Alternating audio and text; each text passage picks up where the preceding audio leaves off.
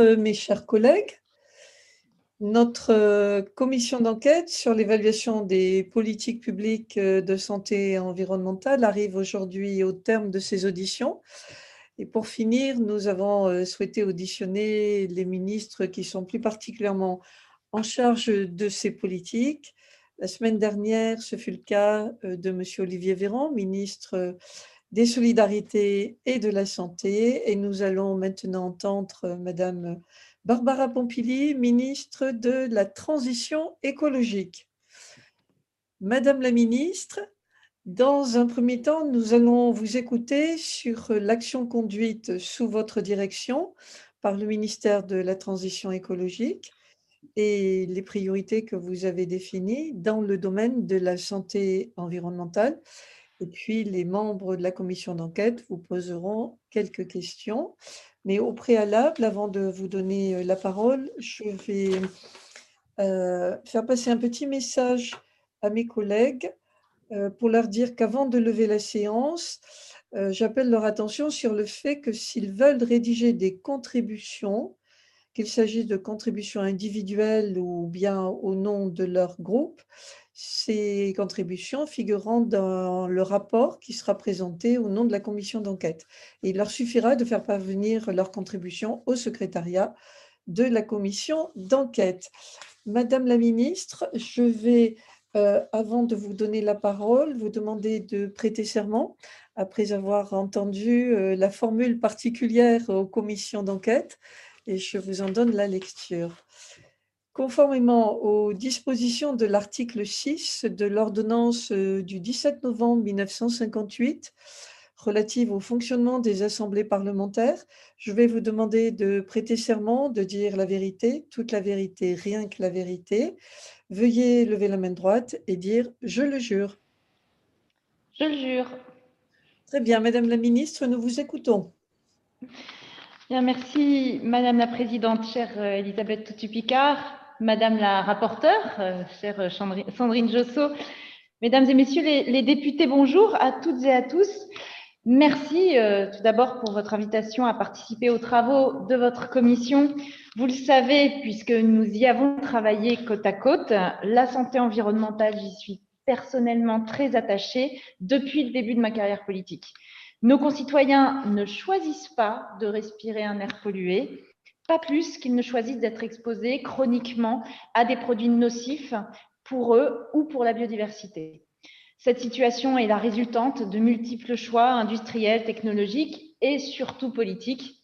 Et c'est pourquoi, depuis le premier jour, j'ai la conviction qu'il appartient à celles et à ceux qui sont aux responsabilités, il nous revient, mesdames et messieurs les députés, de, nous porter à la hauteur des enjeux et de répondre à l'urgence sanitaire, écologique et sociale d'agir au nom et pour le compte de nos concitoyens qui ne veulent pas et qui ne veulent plus s'interroger sur leur santé en ouvrant la fenêtre ou le frigo.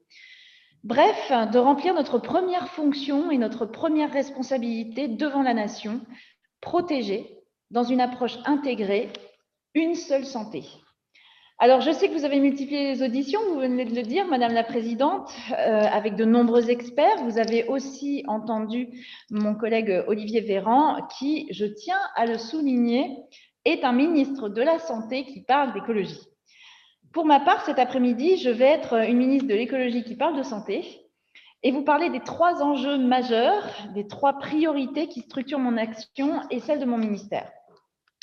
Ma première priorité, c'est de gagner la bataille de l'air. Car la situation actuelle est intolérable. 48 euh, 000 décès prématurés chaque année dans notre pays, 18% des décès Covid qui seraient liés à la pollution de l'air. Personne ne peut ni ne doit s'y résoudre. Mais voilà, comme l'a écrit Victor Hugo, il vient une heure où protester ne suffit plus.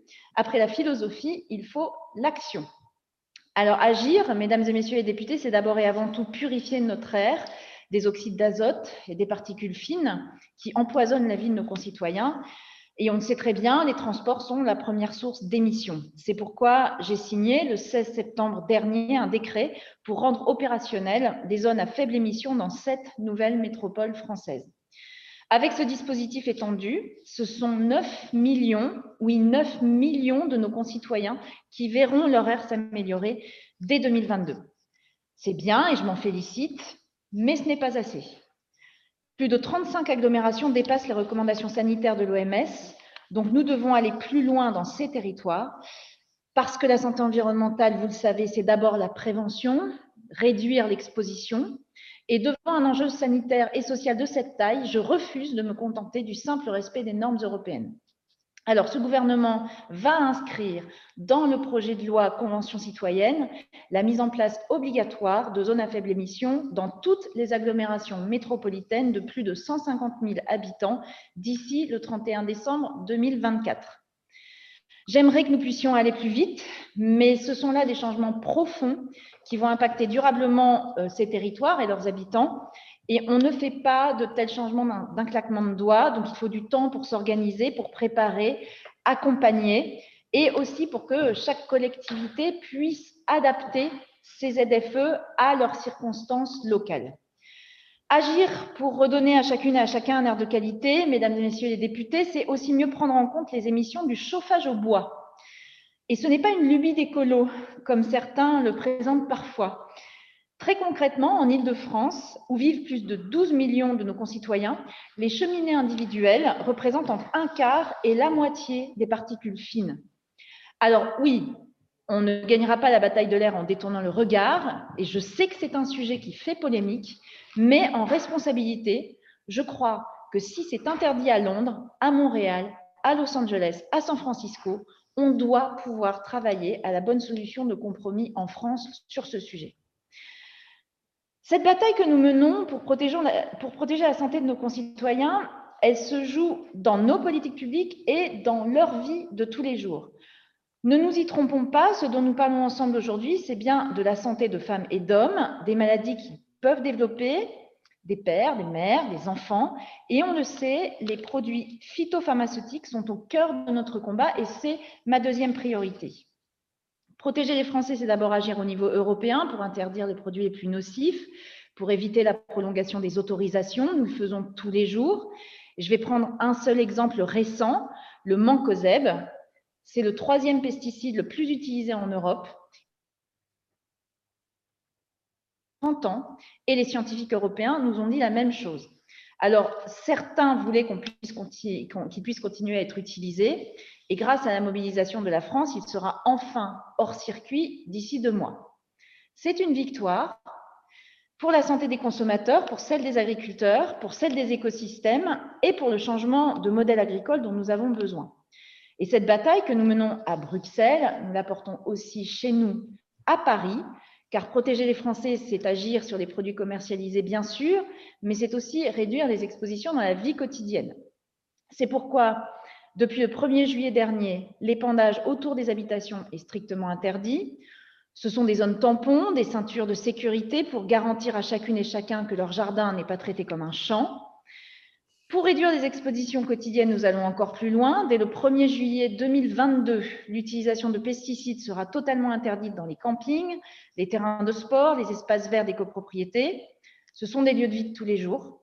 Et demain, la santé des Françaises et des Français y sera enfin protégée. Là aussi, nous agissons en responsabilité avec la science, avec les agriculteurs, avec les collectivités qui peuvent compter sur le soutien de l'État pour se tourner vers les autres usages plus respectueux de la terre et des humains. C'est en suivant ce principe que nous sommes parvenus à interdire le glyphosate dès qu'une alternative existe. C'est un résultat que nous avons obtenu en France et que nous allons porter au niveau européen. Et ce n'est qu'un début.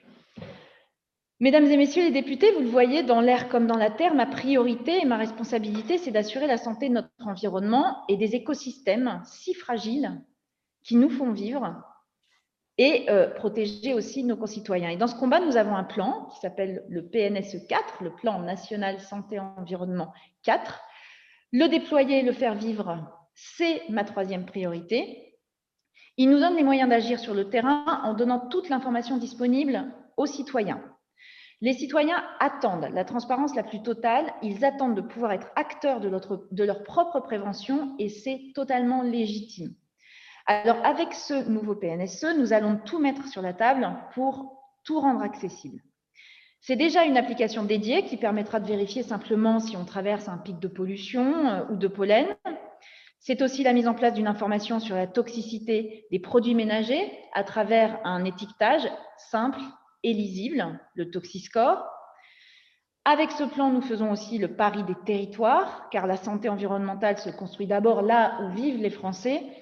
Oui, avec les élus de terrain, avec les collectivités, nous allons travailler encore plus pour protéger l'incroyable biodiversité et la santé humaine. Et enfin, avec ce plan, nous faisons le choix de l'avenir, le choix de la science, de la compréhension des processus et des risques, le choix de nous améliorer, de ne pas répéter les erreurs du passé et de savoir prendre à temps les réglementations qui s'imposent. Alors, nos concitoyens attendent des décisions sur le bruit, sur les nanomatériaux ou les perturbateurs endocriniens. Nous les prendrons. Voilà, mesdames et messieurs les députés, de manière extrêmement résumée, nous pourrons rentrer dans les détails tout à l'heure, ce que je voulais vous dire cet après-midi. La santé environnementale n'est plus l'apanage des écologistes et je m'en réjouis. C'est aujourd'hui une exigence qui transcende les générations, qui transcende les milieux sociaux et les territoires. Et c'est en somme un autre rapport au monde qui se construit, un souci constant d'un monde naturel dont dépend notre alimentation, notre santé, notre société, la reconnaissance des multiples liens invisibles qui nous unissent avec la nature et que nous devons préserver. Les travaux de, notre, de votre commission vont y contribuer et je sais qu'ensemble, animés du même esprit, nous gagnerons ce combat. Ce combat qui maintenant est relayé évidemment aussi par les scientifiques. Et euh, j'attire votre attention, et je suis sûre que vous l'avez déjà vu, euh, sur euh, le dernier rapport de l'IPBES qui souligne le lien entre la perte de notre biodiversité et l'apparition de zoonoses et de pandémies. Alors j'attends évidemment avec impatience vos propositions, toutes les propositions qui seront issues des travaux de votre commission. Je vous remercie encore une fois pour votre invitation et je me tiens à votre disposition pour répondre à vos questions. Merci Madame euh, la Ministre pour cette introduction euh, très synthétique qui va nous permettre de vous poser beaucoup de questions parce que vous avez aiguisé notre curiosité et notre appétit de réponse. Euh, je vais commencer cette première série de questions par mes propres interrogations. vous nous avez fait une offre de service, là, une proposition en nous disant que vous étiez intéressé par, euh, par les propositions que nous pourrions faire à l'issue de, de, cette commission d'enquête. Et euh, c'était une, c'est une demande que j'ai déjà formulée au, au, ministre de la Santé, Olivier Véran, c'est-à-dire euh, de nous laisser un petit peu le temps pour que nos propositions puissent éventuellement être intégrées au PNSE 4 d'autant que nous sommes aussi en attente euh, des résultats de la commission d'enquête sur la Covid et que nous attendons également euh, les, critères que doivent euh, nous proposer les membres du Haut Conseil en santé publique pour éclairer notre démarche du PNSE 4. Donc, sans votre accord, nous n'aurons pas ce sursis supplémentaire avec les services ministériels. Donc, merci de nous confirmer que vous êtes d'accord pour donner un petit sursis pour que l'on puisse euh, arriver à harmoniser toutes ces démarches qui vont toutes dans le même sens et qu'il faudrait quand même euh, coordonner. Ensuite, vous avez beaucoup parlé, vous avez parlé de la démarche One Health à l'échelle euh, planétaire, à l'échelle interdisciplinaire. Je voudrais vous poser une première question sur la, manière dont cette notion de One Health est, est intégrée dans, je dirais, dans le, microcosme euh, interministériel, c'est-à-dire comment arrivez-vous euh, à travailler en collaboration interministérielle, comment s'organise la transversalité avec les autres ministères, euh, et est-ce que vous avez une vue d'ensemble des plans sectoriels qui sont rattachés à votre ministère? Et puis, cette gouvernance au niveau national, en intercomplémentarité, est-ce que vous arrivez aussi à la mettre en place au niveau des territoires, puisque vous avez insisté sur le fait que les territoires, euh, les élus des territoires faisaient, étaient une des cibles euh, importantes du PNSE 4 et comment envisagez-vous euh, l'amélioration de cette gouvernance, autant au niveau parisien qu'au niveau des territoires? Merci pour vos réponses et ensuite je vais donner la parole à mes collègues. Je réponds tout de suite, Madame la Présidente. Alors, euh, tout d'abord, en ce qui concerne le, sursis concernant la, mise en œuvre du PNSE 4, oui, euh, on n'est pas, pas à cinq minutes sur, sur cette question-là. Euh, il est évident que vous avez fait un travail qui est un travail considérable et que ce serait dommage de nous priver des résultats et des propositions qui seront issues de votre travail. Donc oui, on va, on va attendre que vous sortiez les conclusions de votre commission d'enquête. On va évidemment étudier avec grand intérêt euh, euh, les, les, propositions qui seront, euh, qui seront émises et, et, nous, nous, essayerons d'ailleurs d'en tirer des mesures que nous pourrons intégrer au PNSE 4. Donc ça, c'était la, première, la première assurance que je voulais vous apporter. En ce qui concerne la, la démarche, la démarche One Health et la question de la gouvernance, vous savez que euh, sur cette question de gouvernance, et ça ne vous étonnera pas, euh, Madame la Présidente, euh, on voit bien qu'il y a un certain nombre de choses qu'on pourrait améliorer. Parce qu'il y a une tradition assez ancienne, de, mais malheureusement qui ne fonctionne pas que sur la santé environnementale, ça, existe sur tous les sujets, d'un travail dans les ministères et dans les services qui est un peu en silo, qui s'améliore, Néanmoins, et euh, moi je, salue le, travail que, que, nous commençons à faire euh, avec, euh, les, les, collègues d'autres ministères et en premier lieu du ministère de la Santé. Je, je, crois que si on veut vraiment que les choses fonctionnent bien, autour de ce fameux plan national de santé-environnement, il faut qu'on mette en place un comité de pilotage interministériel parce que c'est comme ça que ça pourra marcher et, euh, utiliser le groupe euh, de santé environnementale, le GSE, euh, plus qu'aujourd'hui, et, j'attends vos propositions là-dessus d'ailleurs, pour, pour, pour mettre en place un certain nombre de groupes de travail. On voit, on voit bien, avant, il y avait un certain nombre de ministères qui n'étaient pas suffisamment associés dans les comités de pilotage précédents, et ça avait fait défaut. Et, et quand il y a des ministères qui ne sont pas autour de la table, ça marche moins bien.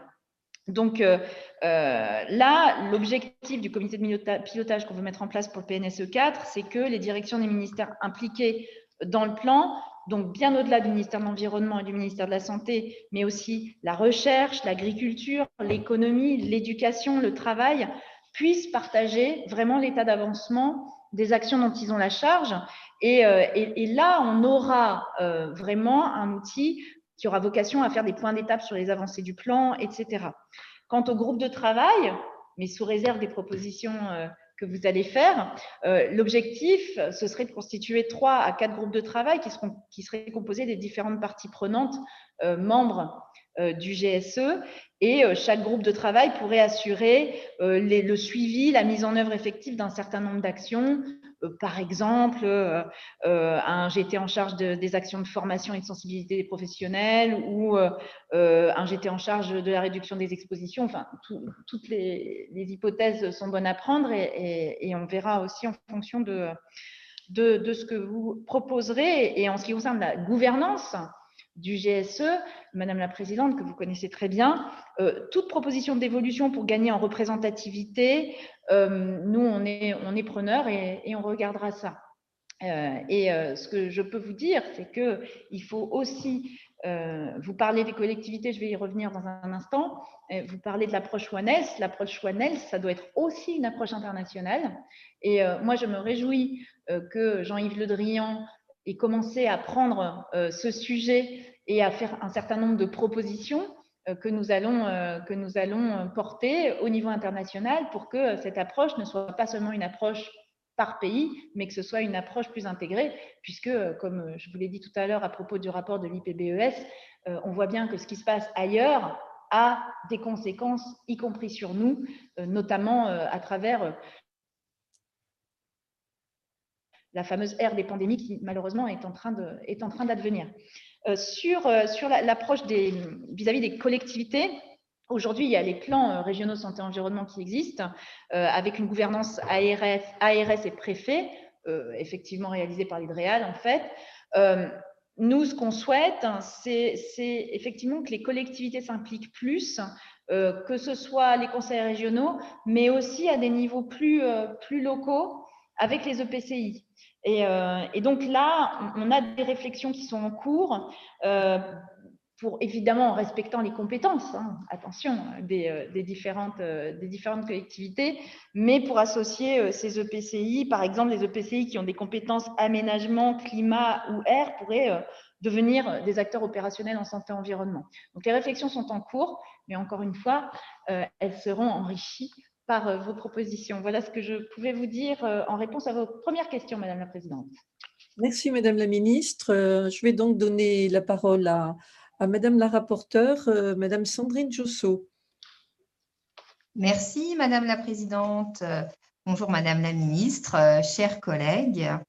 Euh, vous nous l'avez euh, précisé euh, tout de suite. Hein, actuellement, le PNSE 4 qui est présenté depuis début, octobre, ainsi que le GSE bah, sont en charge de suivre et d'orienter les actions qu'il propose et les actions à venir en termes de santé et, d'environnement. Cependant, cela montre bien que l'approche globale des conséquences de l'environnement sur la santé humaine et vice-versa n'est pas assez prise en compte au détriment d'une approche préventive des différents enjeux qu'elle relève.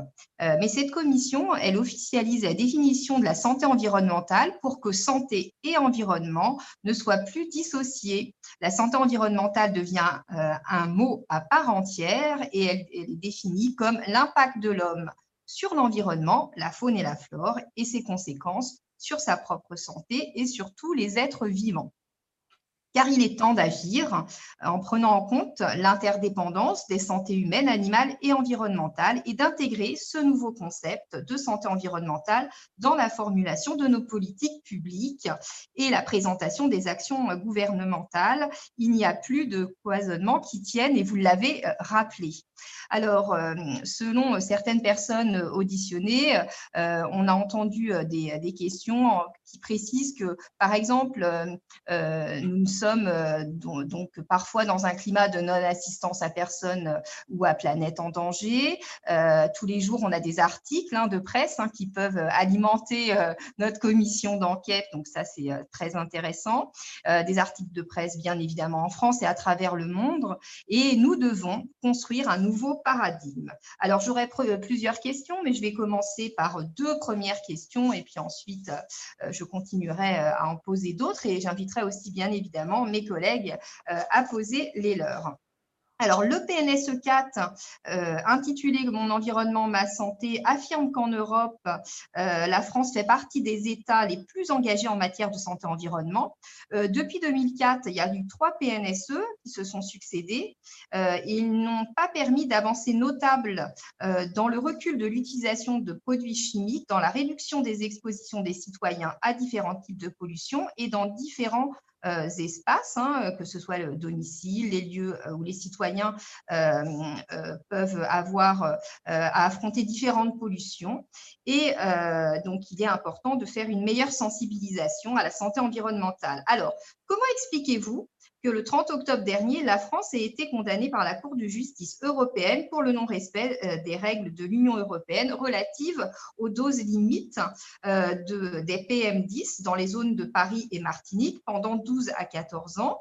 Comment vous expliquez que la France soit leader dans l'exportation des pesticides malgré les objectifs présentés par le PNSE 4 Et la Cour de justice européenne avait déjà saisi la France pour le même motif en mai 2011. Donc, quel est votre constat euh, face à ces nombreuses plaintes déposées tant par la Cour de justice que le Conseil d'État Ça, c'est ma première question et j'en aurai une seconde. Euh, le terme exposome a été introduit dans la loi Touraine en 2005 et cela constituait une avancée dans une analyse globale de la santé publique prenant en compte toutes les atteintes à notre santé qui ne soient d'origine génétique.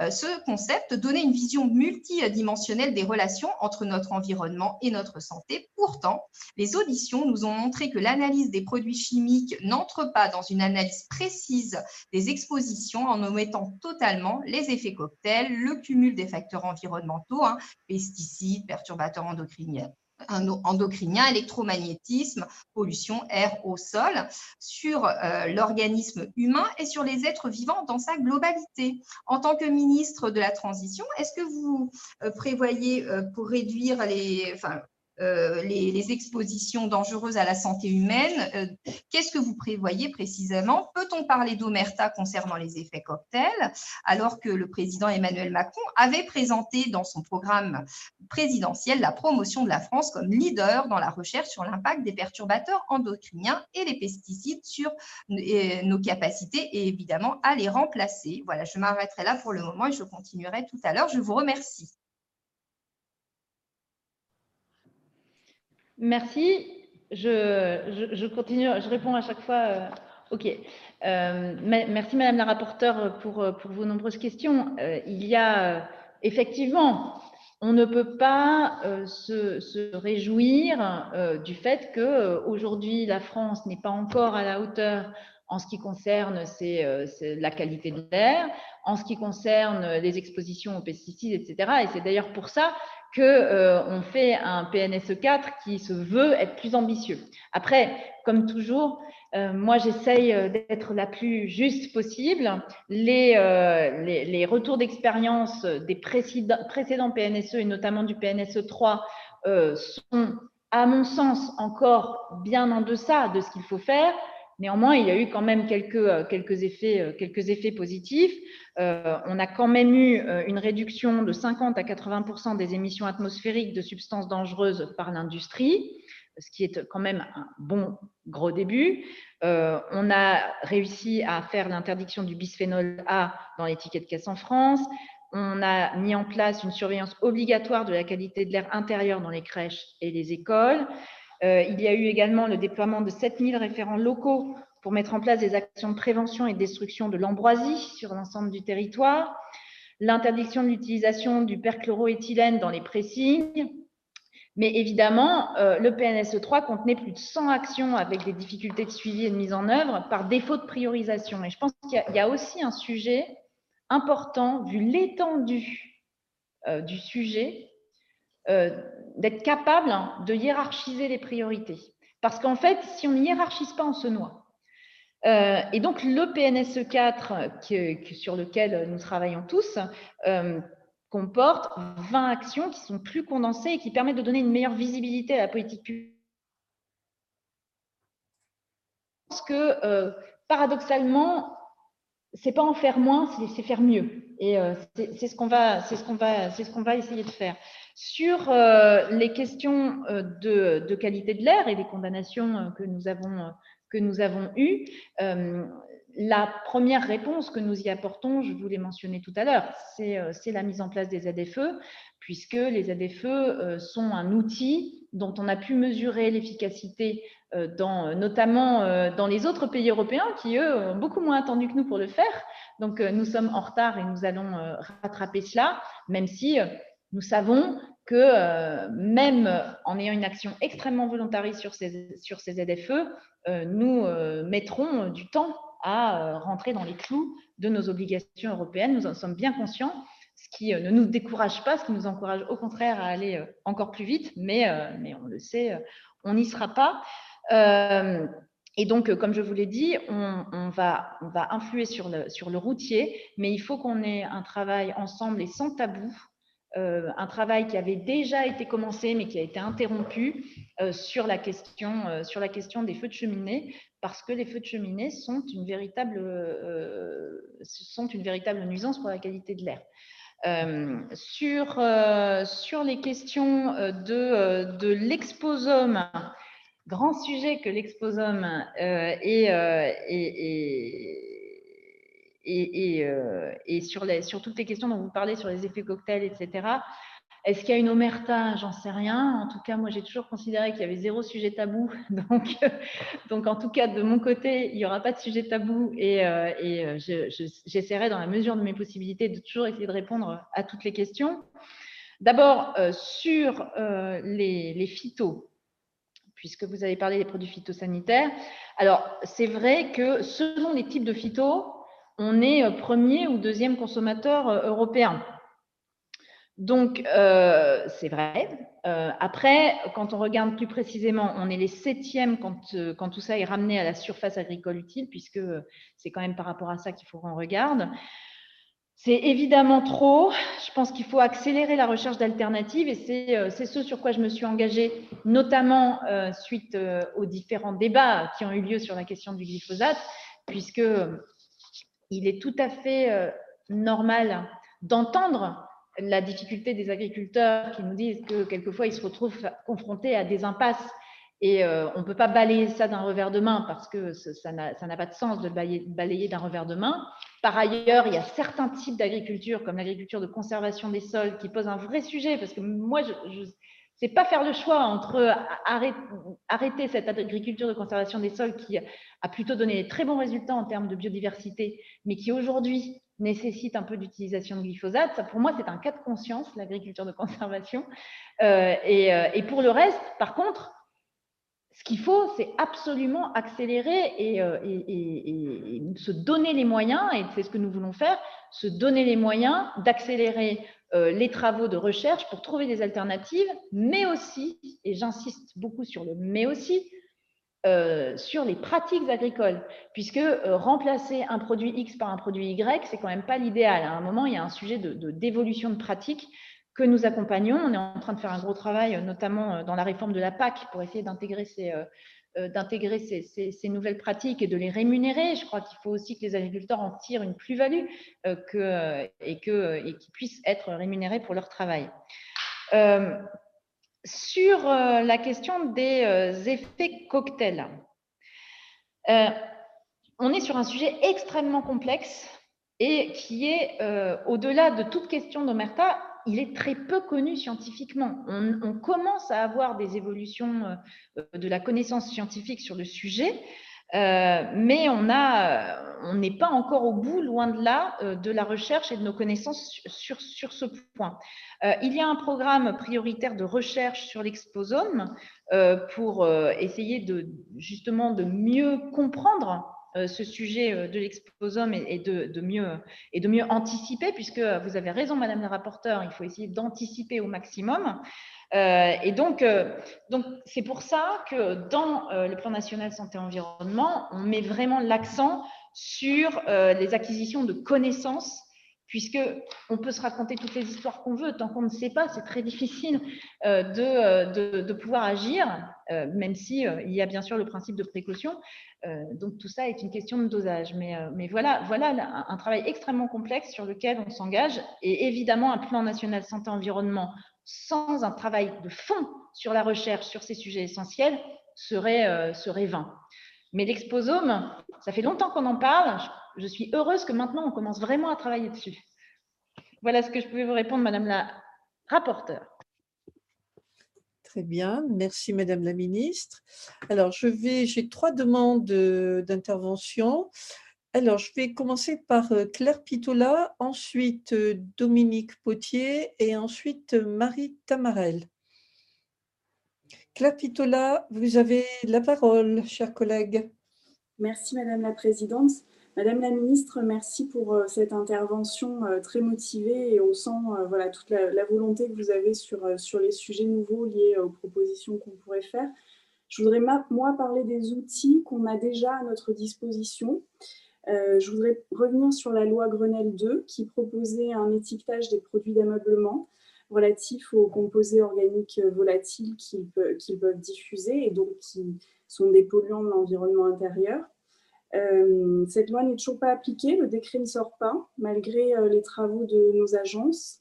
Donc, je voudrais savoir si vous avez de la visibilité quant à la sortie de ce décret, pour que nous puissions euh, informer le public correctement. C'est ma première question. J'en ai une autre sur la séquence ERC. Donc, éviter, réduire et compenser vis-à-vis de l'artificialisation des sols.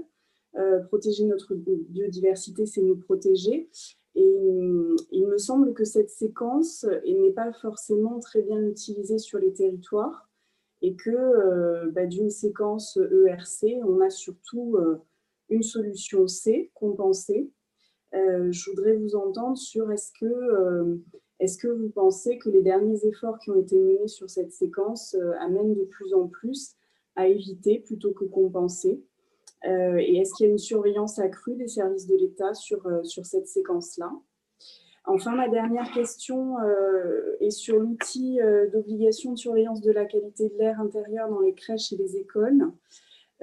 cet outil, en fait, est un guide et qui revient à une auto-évaluation bien souvent sur le terrain euh, et ma crainte est que nous n'ayons aucune donnée euh, quand nous voudrons euh, mettre en œuvre ce super data hub de surveillance de la qualité de l'air intérieur sur les territoires. je voudrais savoir si vous avez de la visibilité sur son application et, et de savoir s'il y a un accompagnement qui peut être mis en œuvre donc, sur ces établissements pour qu'ils aient recours réellement à, à des mesures un peu précises ou à une auto-évaluation qui soit accompagnée, qui ne soit pas juste euh, j'ouvre mon guide et je me débrouille tout seul, qui serait dommageable, je pense, pour les occupants. Voilà, je vous remercie de votre écoute. Madame la ministre. Oui, merci Madame la Présidente, Madame la députée euh, Pitola, dont je connais aussi l'engagement euh, de longue date sur, sur le sujet. De toute façon, je ne vois que des personnes qui sont engagées de longue date sur le sujet. Et donc, euh, je suis très optimiste sur, les, sur euh, la qualité des conclusions de cette commission d'enquête. Euh, sur le décret sur l'étiquetage des produits d'ameublement. Alors ça, c'est un grand sujet. Effectivement, ça date d'il y a longtemps. Alors, je vais vous raconter un peu l'histoire. Donc, effectivement, le Code de l'environnement issu euh, du Grenelle impose un étiquetage des produits d'ameublement et un décret en Conseil d'État devait effectivement être publié afin de préciser les catégories de meubles concernés par cet étiquetage. Des décrets et des arrêtés d'application ont été préparés par mes services et ils prévoyaient de rendre obligatoire l'étiquetage de l'émission en formaldéhyde, puisque on parle, c'est beaucoup le sujet du formaldéhyde, euh, suite aux discussions avec les industriels du secteur. Ces projets de décret et d'arrêté avaient fait l'objet d'une consultation publique début 2017, puis d'une notification européenne. Et en réponse, la Commission européenne a recommandé que ces mesures soient harmonisées car relevant du règlement REACH, qui a été identifié par euh, la Commission comme l'outil euh, réglementaire et nécessite de démontrer euh, un risque inacceptable plutôt qu'une disposition d'étiquetage. Et donc, dans le cadre du règlement REACH, je vous refais l'histoire hein, pour que vous ayez tous les éléments, l'Agence européenne des produits chimiques a proposé début 2019 une restriction pour interdire les articles émetteurs de formaldéhyde au-delà d'un certain seuil qui a été établi selon une norme OMS. Et donc, on peut noter, on va dire que ça c'est l'aspect positif, euh, que nous aurons rapidement un texte européen qui permettra de sortir du marché les articles les plus émetteurs de formaldéhyde, dont les meubles. Donc c'est important parce que là on aura une réglementation euh, qui permettra pas seulement d'étiqueter, mais de supprimer un certain nombre de, euh, un certain nombre d'articles.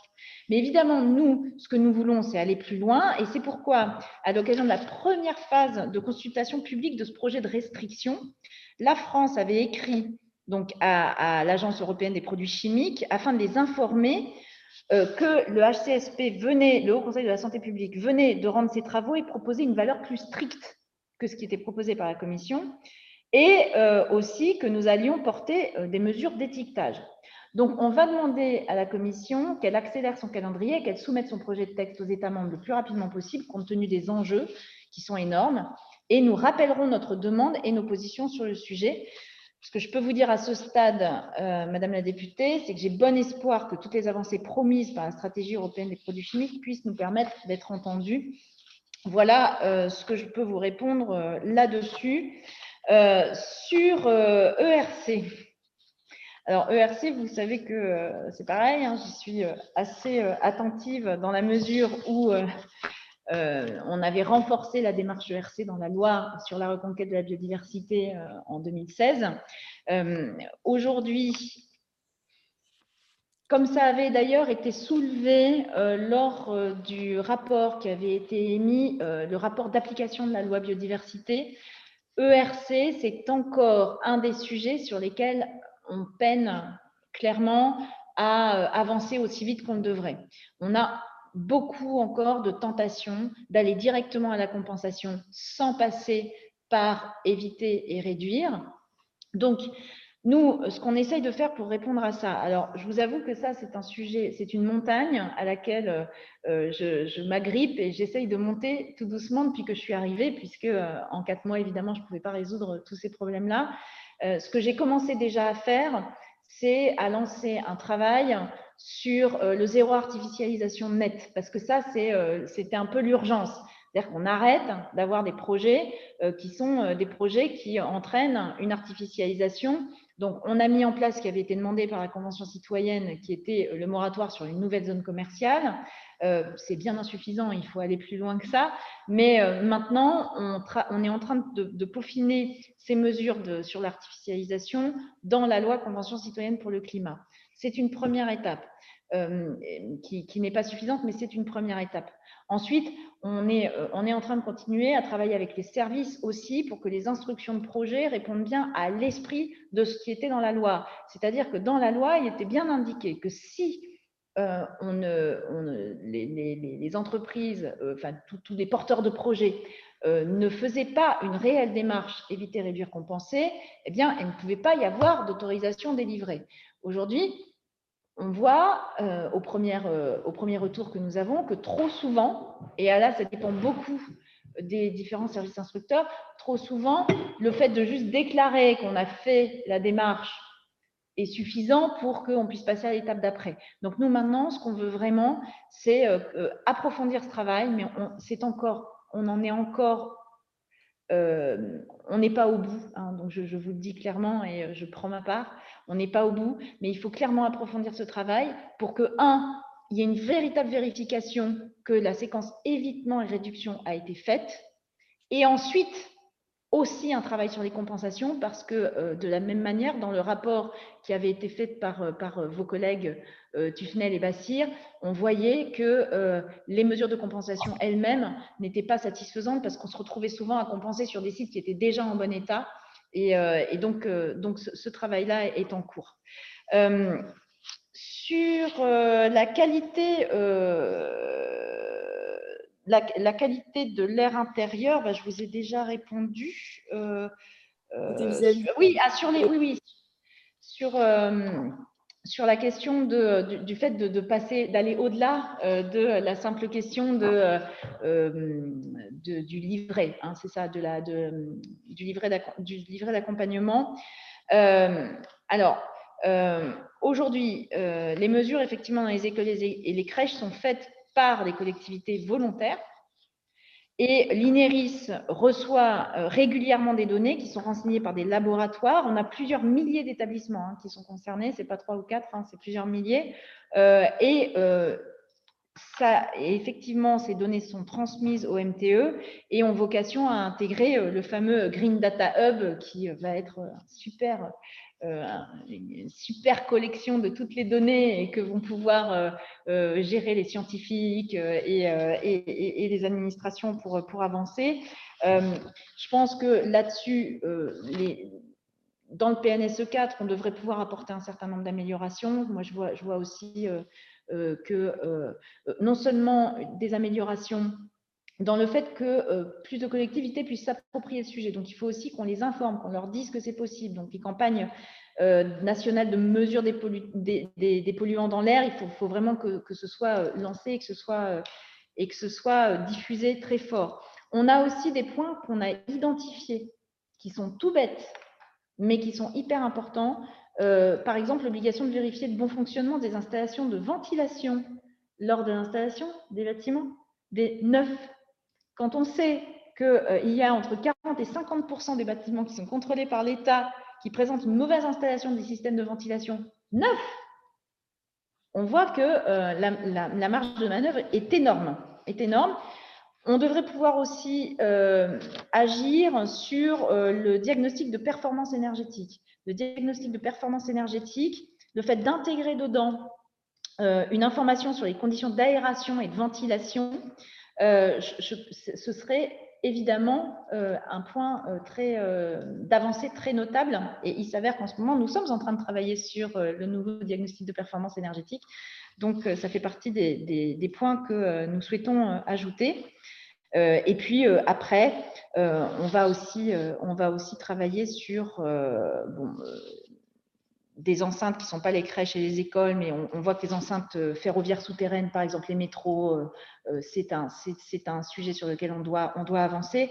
Et enfin, la question de la, du renforcement de la lisibilité des étiquetages, j'en ai parlé tout à l'heure, mais que pour un produit ménager, il puisse y avoir ce fameux Toxiscore, où on sache tout de suite si on est sur un produit qui est un produit plutôt assez neutre ou sur un produit qui émet vraiment euh, des effluves dangereuses, euh, euh, c'est un point qui, à mon avis, serait en plus très apprécié par le consommateur. Donc, on avancera là-dessus. Voilà quelques pistes, Madame Pitola. Merci beaucoup. Bien, merci Madame la Ministre. La parole est maintenant à Dominique Potier.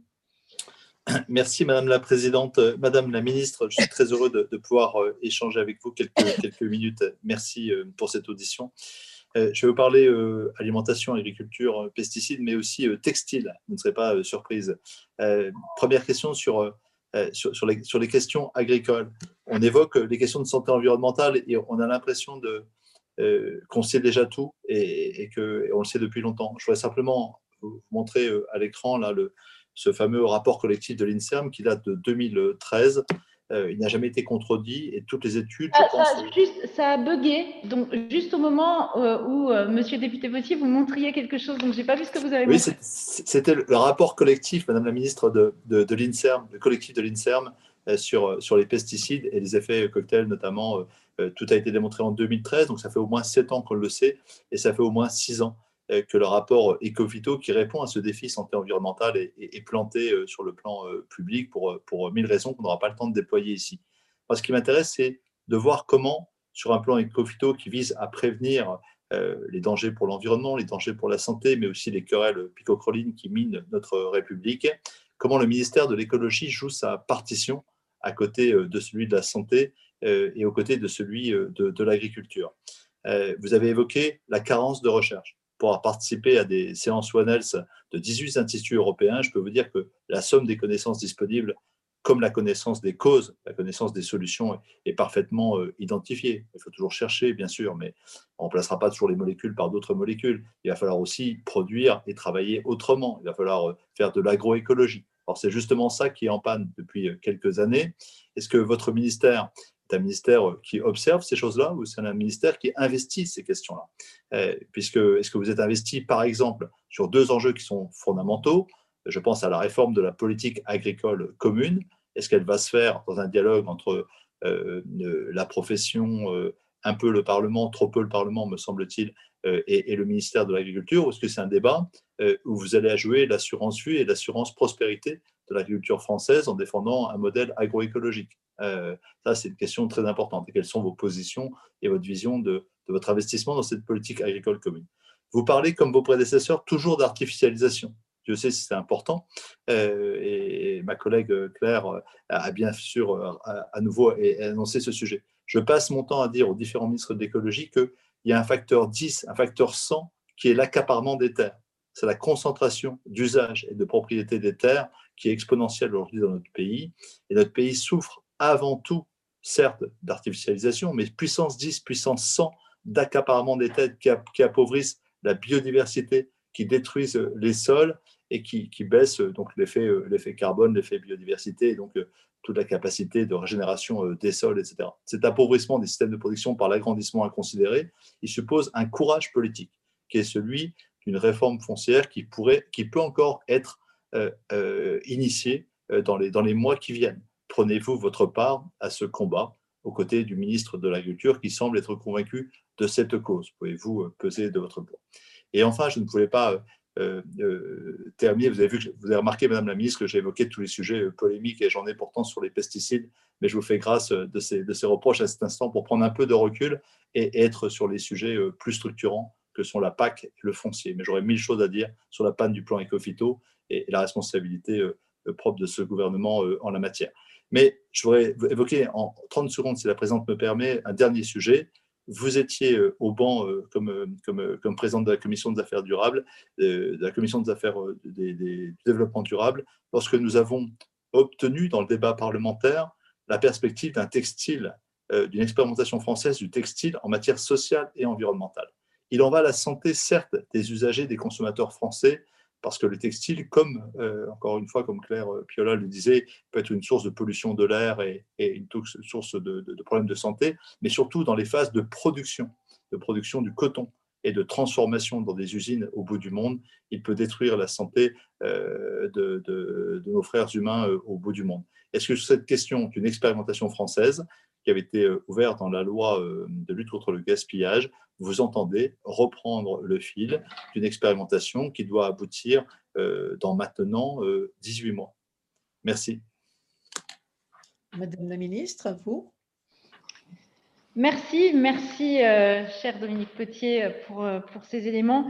Euh, sur la question de l'investissement du ministère de la Transition écologique sur la transition agricole, vous connaissez les vieux modes de fonctionnement qui ont toujours existé. Euh, et euh, qui, euh, qui parfois peuvent avoir tendance à vouloir perdurer, mais bien évidemment, rien, rien ne peut s'opposer à une volonté politique farouche qui est la mienne et qui, j'en suis certaine, est aussi celle du ministre de l'Agriculture. Donc, donc, on va, pour, pour, pour dire les choses un peu plus sérieusement, sur la réforme de la PAC, euh, nous, évidemment, nous souhaitons nous investir et nous nous investissons très fort sur notamment euh, la définition de périmètre de l'écoscheme qui, euh, pour nous, est un peu notre, un peu notre terrain de, notre terrain de chasse et notre terrain de jeu.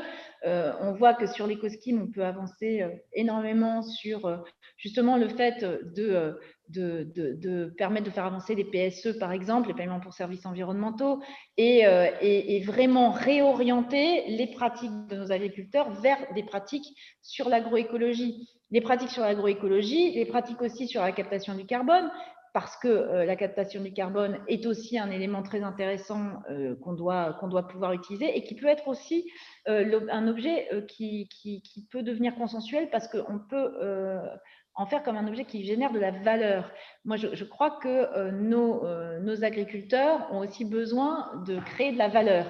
Et euh, en faisant, si, on, ils peuvent avoir un revenu grâce à ça, je crois que ça pourra les aider et que ça pourra les aider fortement. nous, quand on réfléchit à la baisse de l'utilisation des phytos, il faut aussi que non seulement on accompagne les agriculteurs pour qu'ils puissent trouver d'autres méthodes, parce que comme, comme vous le disiez vous-même, Monsieur Potier, euh, les méthodes, c'est aussi important euh, que, euh, que, le reste, parce que si, vous demandez à des gens de se passer de phyto, mais qu'ils ne savent pas faire autrement, qu'ils n'ont jamais été appris comme ça ou jamais été incités financièrement comme ça, ça ne sert à rien. Donc, sur le changement de méthode, on s'y attelle.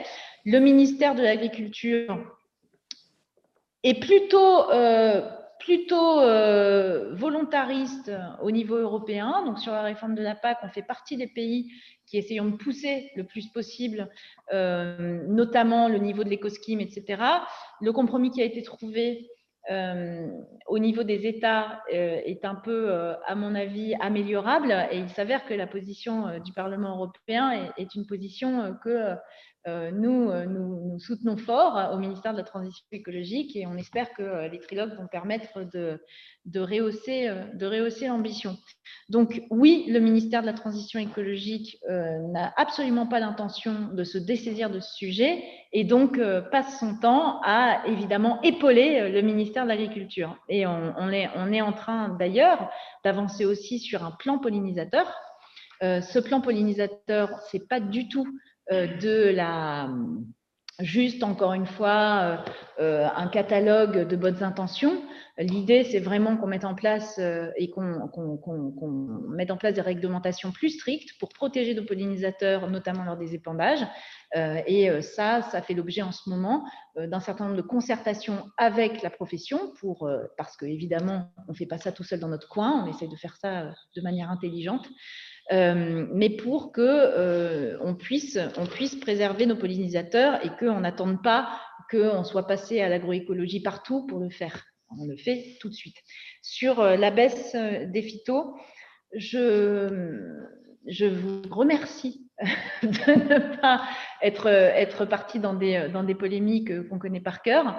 néanmoins, on ne peut pas se satisfaire de, des avancées obtenues qui sont des avancées puisqu'on va, on va arriver sur le glyphosate à une baisse de 50%, mais qui, sont des avancées qui, sont moindres que nos espérances.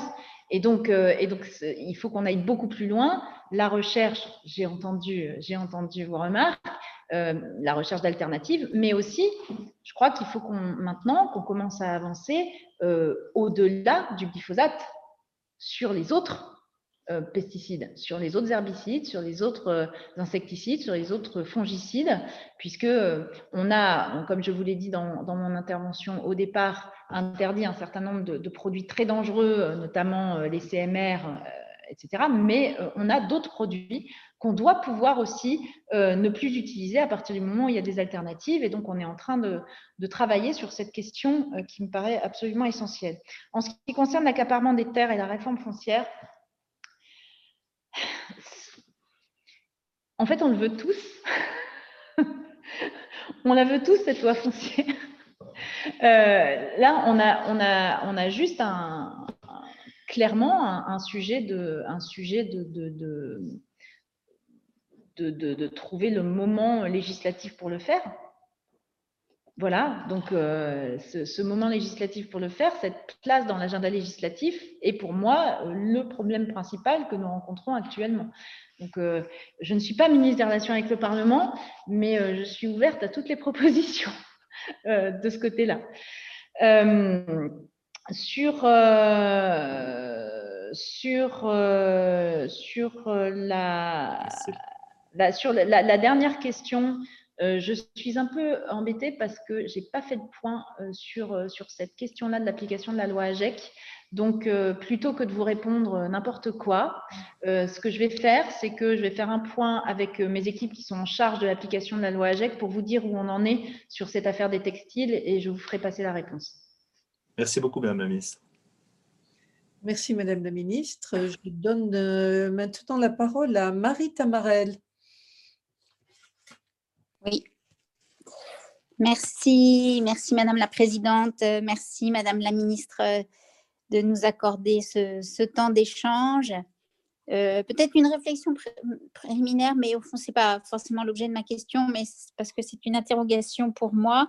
Euh, je trouve que quand on parle santé environnementale, alors c'est peut-être c'est peut-être le biais d'une femme d'agriculteur, hein, mais on parle beaucoup d'agriculture et je trouve que les autres exposants gravissimes pour la santé, que sont les poussières, euh, la pollution, euh, Claire Pitola a parlé euh, des, perturbateurs endocriniens, qui, je pense, j'aimerais qu'on puisse évaluer.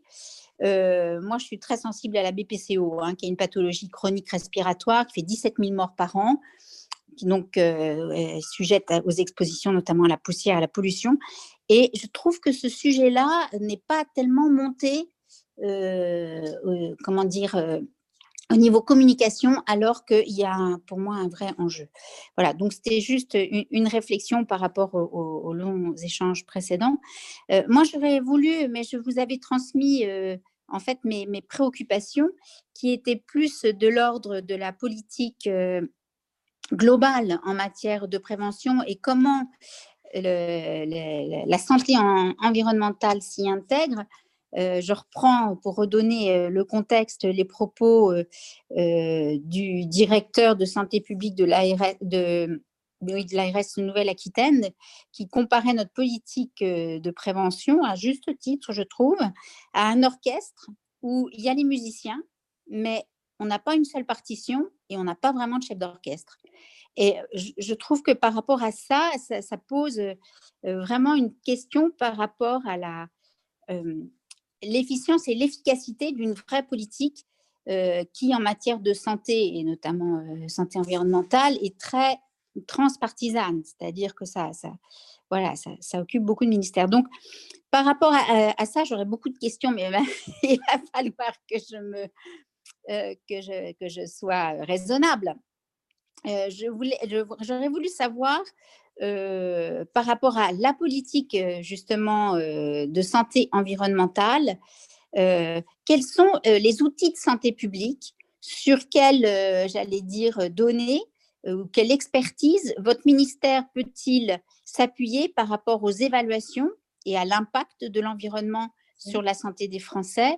Mmh. Euh, alors, c'est peut-être au fond une contribution de, extérieure, mais je, trouve que c'est important cet état des lieux et ces, indicateurs qui permettent de suivre l'évaluation, l'évolution de la santé des Français par rapport à, à l'environnement.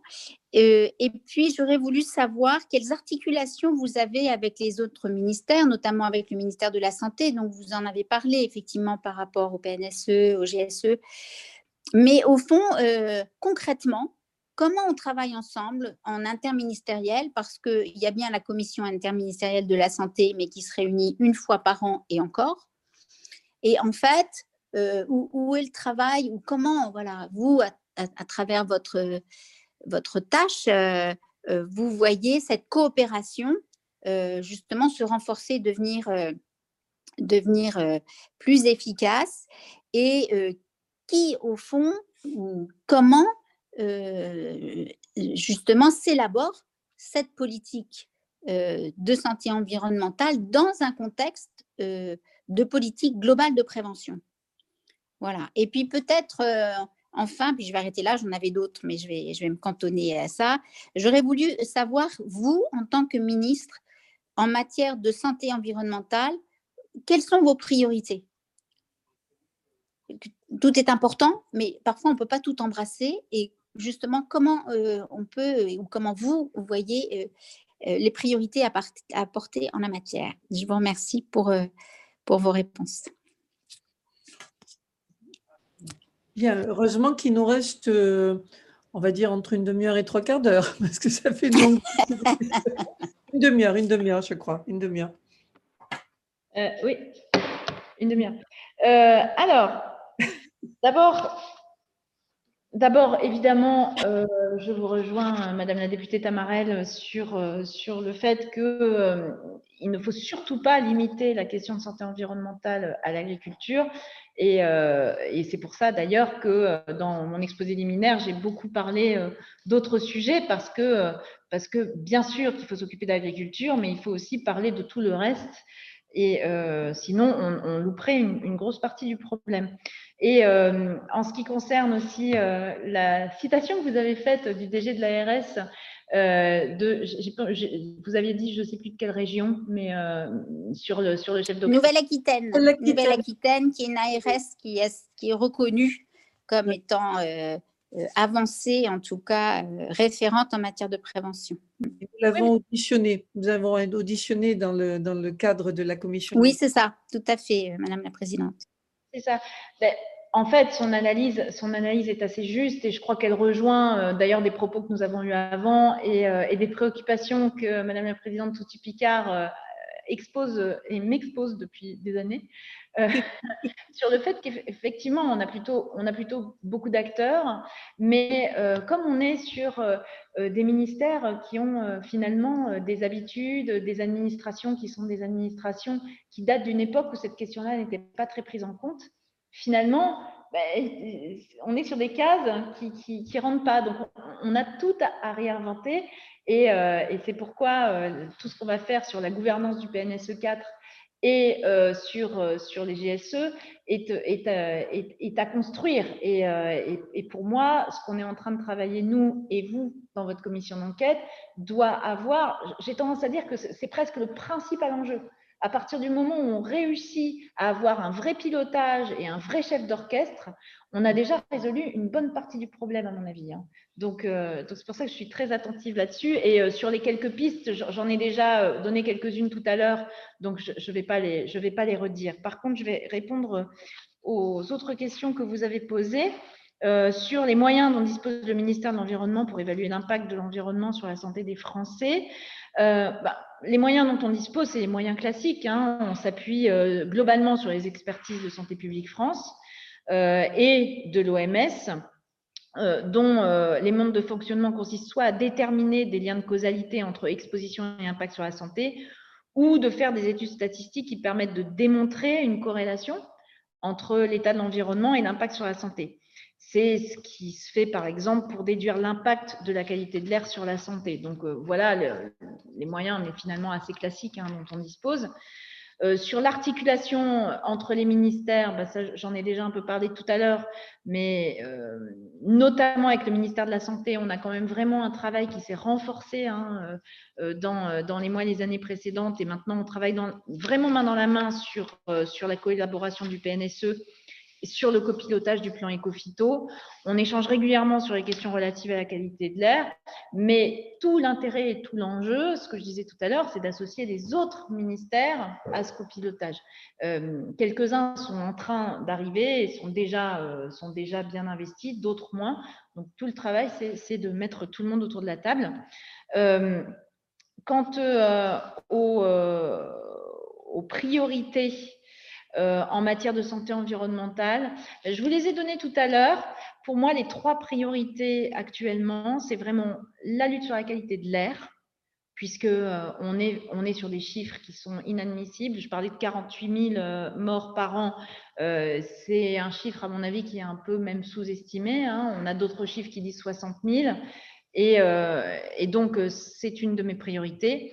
La deuxième priorité, euh, qui est une priorité très large, mais qui est essentielle, c'est l'exposition aux produits chimiques, euh, produits chimiques, pesticides, euh, mais, aussi, mais aussi, on le voit, hein, tout, ce qui, tout ce qui tourne autour. On a toute la question des nanomatériaux, les perturbateurs endocriniens. Enfin, ce sont, on est sur, sur une thématique extrêmement large. Et puis ma dernière priorité, et là je serais en dessous de tout si ce n'était pas une de mes priorités, c'est la mise en œuvre du PNSE du PNSE 4, euh, puisque euh, euh, c'est une, priorité et qui reprend d'ailleurs un certain nombre de, des éléments dont je vous ai parlé sur les nanomatériaux, par exemple, ou les perturbateurs endocriniens, les lumières bleues, toutes, ces, toutes ces questions qui sont d'ailleurs, par ailleurs, absolument passionnantes. Voilà les quelques réponses que je pouvais vous donner, Madame la députée. Merci, Madame la Ministre. Je donne maintenant la parole à Philippe Chalumeau. Merci, euh, Madame la Présidente. Merci, beaucoup, euh, Madame la Ministre, d'être avec nous euh, cet après-midi. merci d'abord aussi pour votre, pour votre engagement sur ces, questions depuis longtemps.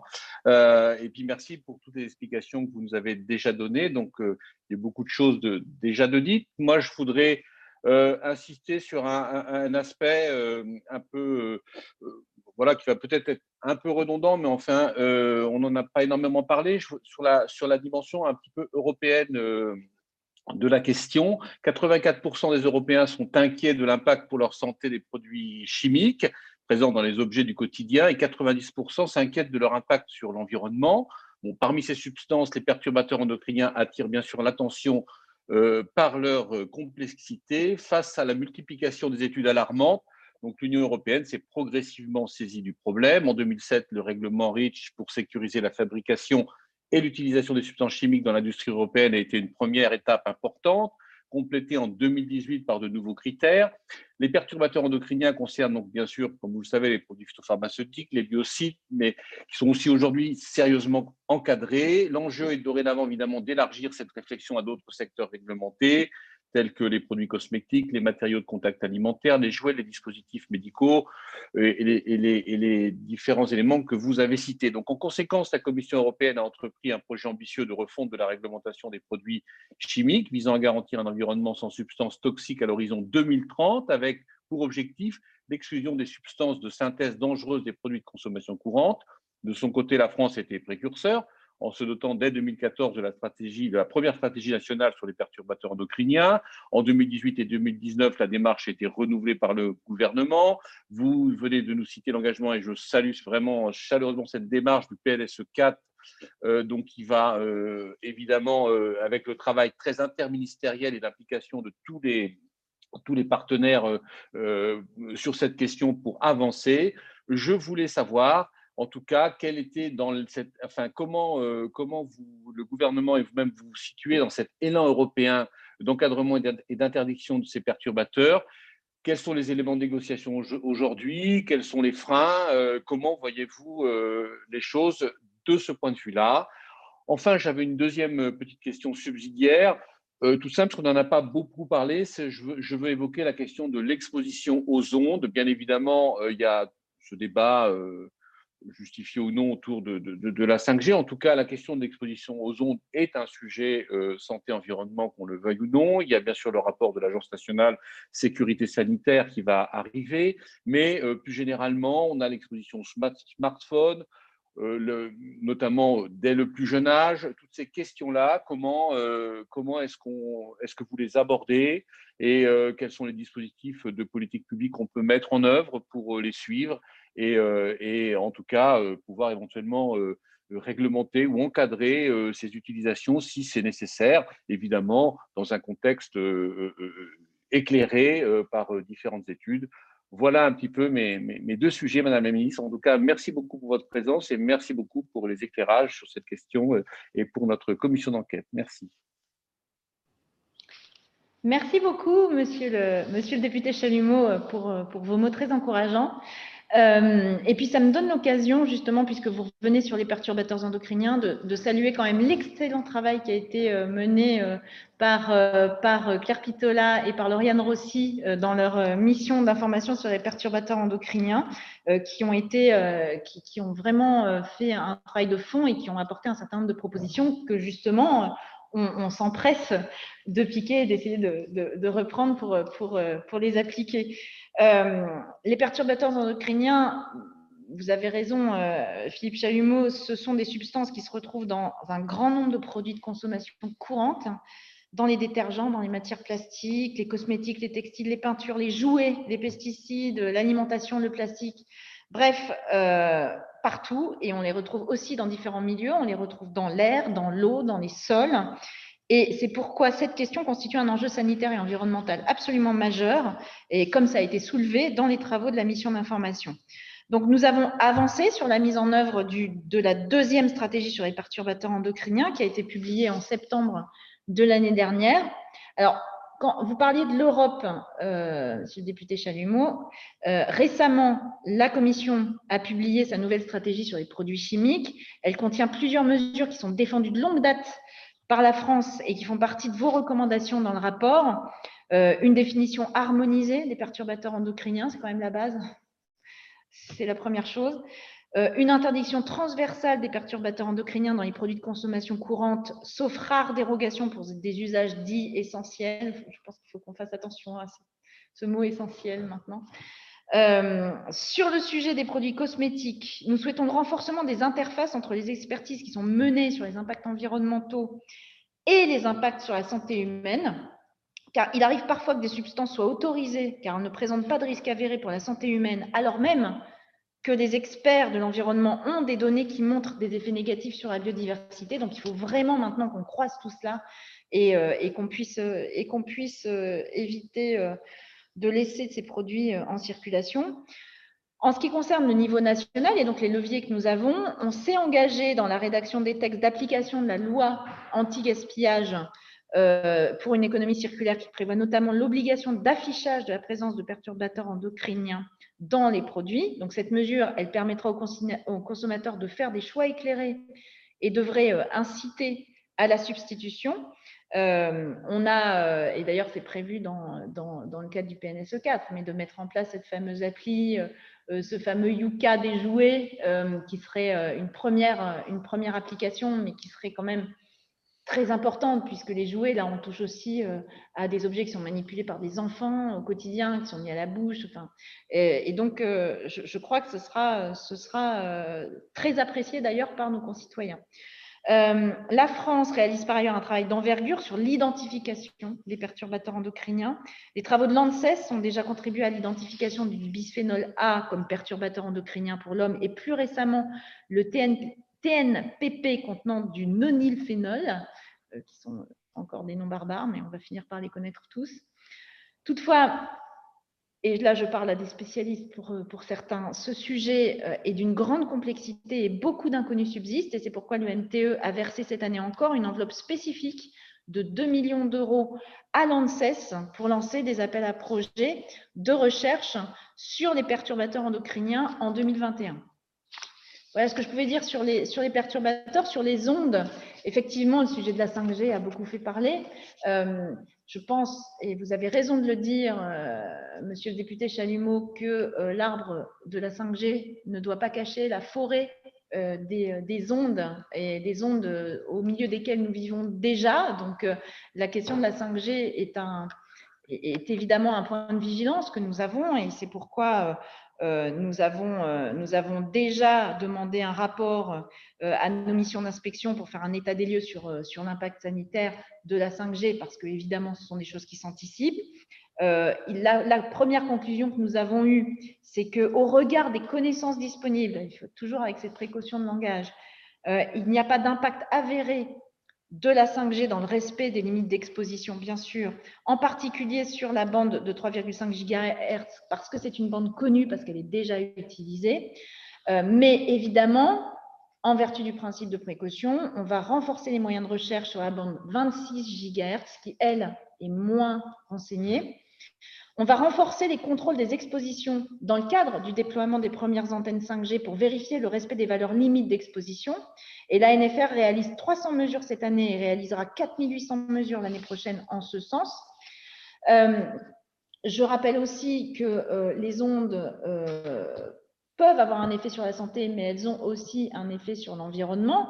Alors, paradoxalement, il est reconnu que euh, la 5G, les antennes 5G sont plus efficaces d'un point de vue euh, énergétique et elles devraient diviser la consommation d'énergie d'un facteur 10 par rapport au, réseau 4G à débit constant.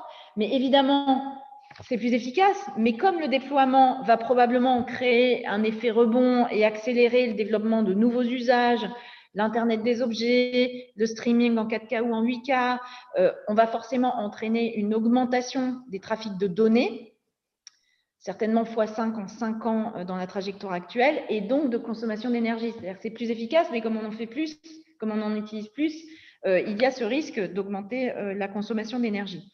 Et c'est pourquoi, en fait, je crois que la meilleure manière de prendre le sujet, c'est d'essayer de limiter cette consommation de, l'Internet et euh, du numérique en général, euh, et donc euh, de s'engager dans un principe de sobriété. Ce serait quand même absurde qu'on s'engage dans, un, processus de sobriété, d'efficacité énergétique, de réduction du gaspillage partout, sauf là.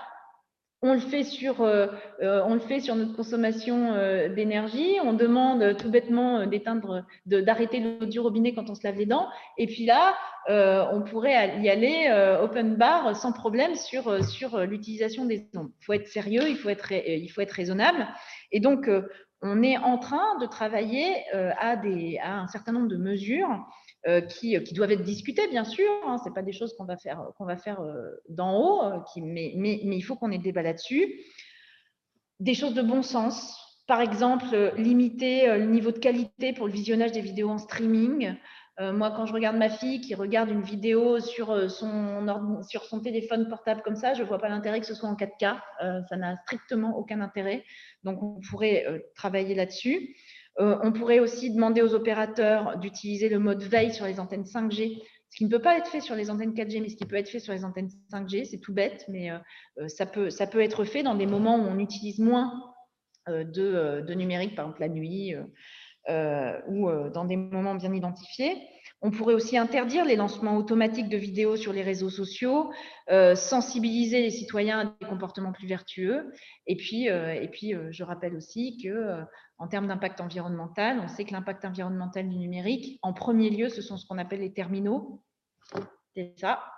c'est les ordinateurs, c'est tout ce que vous voulez. Et donc, encourager aussi d'abord à ne changer son téléphone que quand s'il ne fonctionne plus, ce qui serait déjà euh, euh, un progrès. Travailler aussi sur le reconditionnement. On, encourage aussi à utiliser des, téléphones reconditionnés et rappeler à tout le monde que la 5G, elle est surtout utile aujourd'hui pour des utilisations industrielles, pour des utilisations médicales, mais que euh, tout un chacun peut aujourd'hui très bien vivre avec des téléphones portables actuels sans être obligé d'échanger tout de suite pour une 5G euh, qui finalement euh, ne satisfait qu'à peu d'utilisation.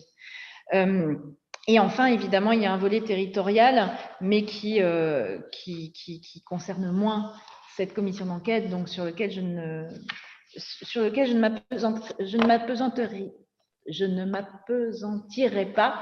Euh, mais encore une fois, voilà, il y a la 5G, mais il y a aussi toutes les ondes auxquelles nous sommes exposés. Et toutes ces ondes, nous devons travailler ensemble à réduire cette exposition et ça passe en premier lieu par aussi notre manière de consommer.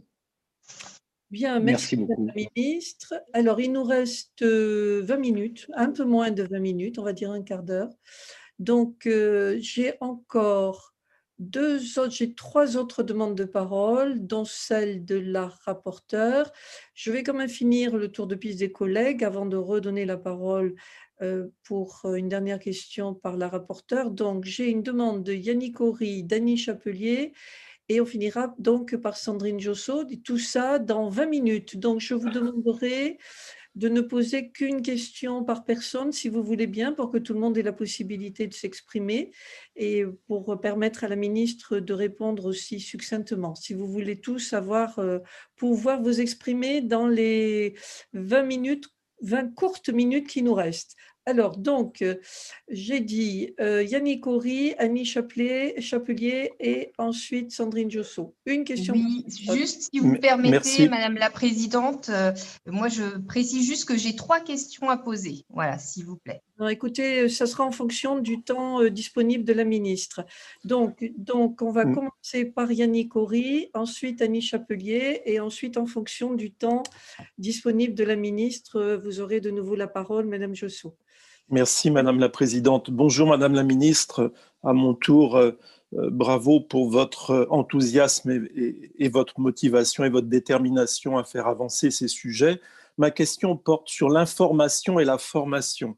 Euh, aujourd'hui, donc dans le cadre de la transition énergétique, se déploient des, sont annoncés sur nos territoires des projets ou se déploient de nouveaux projets euh, par exemple donc des, euh, éoliennes, par exemple des méthaniseurs, et euh, cela soulève des craintes chez les habitants, des craintes parce que il y a des phénomènes sur certains sites donc qui, qui, qui génèrent ces craintes liées au, au phénomène électromagnétique, des méthaniseurs, la crainte des digestats, la crainte de la modification des paysages liée à une évolution de l'agriculture pour fournir ces méthaniseurs. Euh, ma question portait aussi sur la 5G, mais vous, sur les antennes, mais vous y avez, vous y avez apporté euh, une réponse. Donc, comment euh, amener l'information vérifiée, validée pour rassurer les populations sur cette, ces, évolutions et ces, ces nouvelles filières Et j'avais j'avais aussi, toujours dans le cadre de l'aménagement du territoire, la question relative à l'imperméabilisation des sols de façon. Voilà. Merci. On va, avoir, du mal à rester dans le quart d'heure. je compte sur l'esprit de synthèse de Madame la Ministre pour, pour vous répondre. À vous, Madame la Ministre. Ou alors, Madame la Présidente, peut-être pour prendre toutes les questions parce qu'il y en aura peut-être quelques-unes qui se recouperont. et Alors, donc, OK, alors je prends la question de hum, Annie Chapelier et ensuite de Madame Josso, et puis vous nous faites un package, euh, Madame la Ministre, synthétique. Alors, Madame Chapelier. Merci, Madame la Présidente, et euh, merci à, Madame la Ministre pour sa disponibilité. je vous présente mes excuses d'arriver en fin. Donc, peut-être que je vais poser une question qui a déjà été posée, euh, très brève finalement. Ça concerne la politique d'incitation euh, de l'État pour l'achat de véhicules hybrides. les derniers avis d'experts produits par différentes ONG, Transport Environnement ou International Council of Clean Transportation, semble faire la preuve que les véhicules hybrides tels qu'ils sont euh, sont finalement beaucoup plus polluants que prévu, voire même plus polluants euh, que des, véhicules traditionnels. Donc, euh, cela pourrait remettre complètement en cause cette politique d'incitation. Et par ailleurs, ces véhicules, pour certains modèles, font partie des plus lourds. et donc, on, le, et du coup, du fait qu'ils sont hybrides, sont exclus du nouveau dispositif du malus au poids, ce qui est totalement contre-productif. Donc, je voulais connaître euh, la position en regard euh, des derniers éléments dont on dispose désormais euh, sur ces véhicules pour savoir quelle sera la nouvelle ligne s'il y a lieu concernant le gouvernement pour ces véhicules hybrides. Merci. Merci, Madame Chapelier. Alors, Madame Josso. Merci Madame la Présidente. Euh, donc, je vais compléter la question de Monsieur Yannick Horry sur les méthaniseurs. Euh, les élus locaux euh, jugent parfois les projets surdimensionnés. donc, à votre avis, donc, est-ce que ça va dans le sens de la responsabilisation et dans l'accompagnement des agriculteurs, ce genre de projet, pour être plus respectueux de l'environnement? euh, vous ne vous êtes pas positionné sur le projet justement de Corcoué-sur-Loire dans les pays de la Loire, euh, dont euh, M. Horry et moi-même sommes donc les élus. Donc, si vous voulez nous dire deux mots là-dessus. Ensuite, sur le terme d'écocide, donc rajouter le terme d'écocide à la loi française, est-ce que ça vous paraît euh, une bonne avancée juridique quand on remarque qu'il euh, y a des mesures qui pourraient être envisagées au préalable pour imposer des priorités climatiques, surtout lorsque plusieurs acteurs comme les collectivités territoriales et les associations, euh, voire les membres des communautés scientifiques, demandent plus de communication, de fluidité et de transparence transparence pardon, pour mettre des euh, actions concrètes en place. Et dernière question, euh, donc euh, je vous présente un, cas d'école. plusieurs associations ont porté plainte hier au tribunal de Paris pour fraude à l'étiquetage, mise en danger d'autrui et atteinte à l'environnement concernant des pesticides avérés dangereux pour la santé. Dans ce cas, qu'apporte le délit d'écocide Et donc une entreprise qui est l'entreprise Yara avait été demandée pour être auditionnée dans cette commission. Euh, elle est euh, constamment rappelée à l'ordre et, elle se retrouve à payer des amendes dans le cadre de pollueur-payeur. Est-ce que ce délit d'écocide pourrait jouer un rôle juridique dans la condamnation de ces pratiques? Dangereuses Je vous remercie. Alors, si vous voulez bien, j'aimerais bien rajouter aussi une petite question. J'aimerais bien que la présidente puisse aussi un peu s'exprimer. Moi, ma question, elle va porter, Madame la Ministre, sur l'utilisation des perfluorés et polyfluorés. Vous savez, ce sont ces molécules chimiques euh, invisibles qui sont présentes dans une multitude d'usages quotidiens, les revêtements euh, d'ustensiles de cuisine, les fameuses euh, poêles Téflon, euh, les cosmétiques, les mousses euh, anti-incendie, elles ont la caractéristique malheureuse d'être euh, éternelles parce qu'en fait, les liaisons entre les atomes qui les composent comptent parmi les plus fortes de la chimie organique et elles sont quasiment indestructibles. Or, on sait maintenant que les risques que les PFAS font peser sur la santé humaine et animale sont bien documentés. Et la France est très en retard alors que l'ANSES en 2017 avait proposé des valeurs euh, sanitaires pour certains composés et que l'EFSA, euh, en janvier 2020, euh, dans un rapport, avait proposé de diviser par 100, voire à 200, la valeur limite de ces quantités de PFAS. L'Italie et l'Allemagne ont déjà pris des, mesures pour limiter l'utilisation de, ces composés. Et en France, rien n'a été encore fait pour contenir euh, la contamination généralisée de la population et de l'environnement. Voilà, je voulais savoir si euh, les pouvoirs publics euh, pensaient imposer, fixer une valeur réglementaire maximale en tenant compte des alertes des agences publiques sur les dangers de ces perfluorés et polyfluorés. Merci. Et tout ça dans un quart d'heure. Merci, Madame la Ministre. Bon, ça va, il n'y a quasiment rien comme question là. Euh, euh. Ou alors, si, vous n'avez pas le temps, certaines questions peuvent, euh, peuvent être déplacées, déportées, les réponses apportées dans un deuxième temps. Moi, je, retire, je retire ma question, si vous voulez, et j'attendrai oh, non, non, non, non, non, non, non, Je suis. alors là, c'est peut-être mon côté ancienne parlementaire, mais je suis très attentive à, à, essayer de répondre aux questions qui me sont posées par les parlementaires et ce que je vais faire, c'est que je vais répondre. Si jamais il vous manque des éléments et vous souhaitez avoir des précisions, vous m'enverrez des, petits, euh, des petits messages pour me dire j'aimerais avoir plus de précisions sur tel ou tel point. Euh, alors, euh, sur, sur les questions posées par, par Yannick Horry, sur les questions d'information et de formation, je pense qu'effectivement, on est de toute façon, on est dans, un, dans un contexte qui est un contexte un peu anxiogène. Et donc, on a des angoisses sur beaucoup de choses. Et euh, sans compter, en ce moment, on a des angoisses aussi euh, à cause de la crise de la crise de la Covid, mais aussi on a aussi euh, des angoisses sur notre avenir économique, notre avenir social. Alors, se rajoutent les angoisses sur, sur la protection de l'environnement, sur le climat et sur notre santé, sur la santé environnementale. Bref, on est dans une période où il y a un besoin de réponse. Et le fait qu'il qu'il puisse y avoir un manque de réponse entretient en plus un espèce de sentiment de défiance qui est un sentiment qui pour moi est très dangereux, y compris euh, d'un point de vue démocratique. Et donc pour réussir à, répondre à ça, euh, il y a un besoin de transparence et un besoin de pédagogie. Euh, donc sur les risques, évidemment, euh, il y a un gros travail qui doit être fait au niveau des enquêtes publiques, au niveau des concertations, le plus en amont possible des projets pour que euh, les citoyens qui ont un projet sur leur territoire soient associés le plus en amont possible. Euh, il y a évidemment le rôle des services de l'État et, des opérateurs qui doivent être partie prenante là-dedans.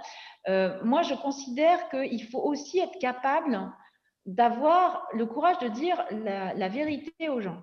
Euh, quand j'entends qu'on nous parle de euh, la préservation des paysages, je pense que c'est un sujet très important. Moi, je suis élue de la Somme, donc je vois très bien de quoi vous voulez parler. Euh, la préservation des paysages, c'est un sujet très important, mais attention aussi de ne pas tomber dans l'extrême.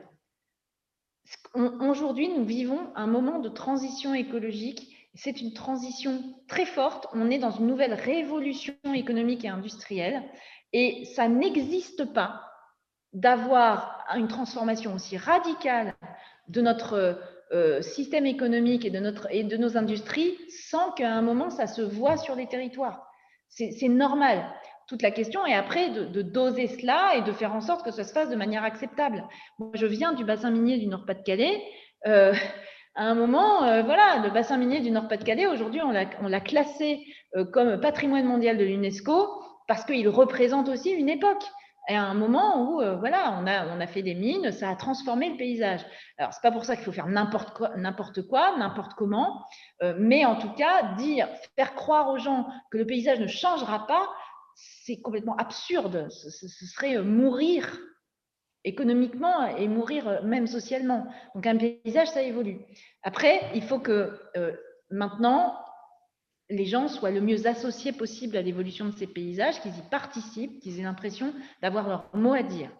Pour ça, ce que je vous ai dit sur les enquêtes publiques, sur les concertations, c'est important. Moi, je crois qu'il faut qu'on aille plus loin. Je pense qu'il faut qu'on fasse une forme de planification et j'ai pas peur d'employer le mot planification. Je pense que la planification, c'est se donner des objectifs et se donner les moyens, non seulement les moyens, mais aussi se montrer comment on y arrive. Quand je pense aux éoliennes, quand je, alors sur les méthaniseurs, c'est un peu plus compliqué, mais en tout cas sur la question des éoliennes, c'est une évidence que certains pays, certains, certains euh, territoires sont saturés, d'autres moins.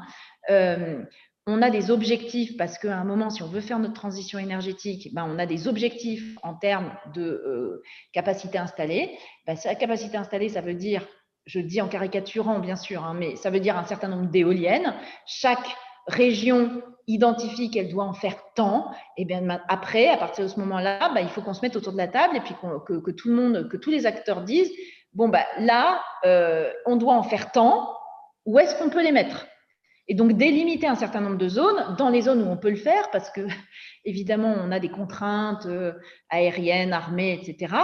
Euh, dans ces zones-là, où est-ce qu'on peut en mettre, où est-ce qu'on ne peut pas en mettre? À partir du moment où on fait ce travail de concertation en amont, au moment où aussi on peut associer des populations, quand on a du financement participatif sur les éoliennes, par exemple, d'un seul coup, ça marche mieux parce que les gens s'approprient aussi leur éolienne ça, ça permet de calmer le jeu, ça permet à chacun de pouvoir se projeter, de savoir où il y en aura, où il n'y en aura pas, de, sortir de cette espèce d'angoisse qui est tout à fait compréhensible, euh, de voir des trucs qui sortent comme ça et on ne comprend pas d'où ça vient et on a l'impression que ça va jamais s'arrêter. Bref, faire ce travail d'anticipation qui est le travail de base quand on veut faire euh, une transition écologique. Sur, euh, sur la question de la, de la méthanisation, euh, se pose aussi la question, et je sais que Dominique Potier, euh, je ne sais pas s'il est encore là, je ne crois pas, mais euh, était aussi très, très intéressé par cette question sur la méthanisation. On commence à avoir des premiers retours d'expérience et on voit qu'il y a un certain nombre de, points sur lesquels il faut qu'on fasse attention et sur lesquels il faut qu'on puisse, qu'on puisse rectifier le tir, y compris.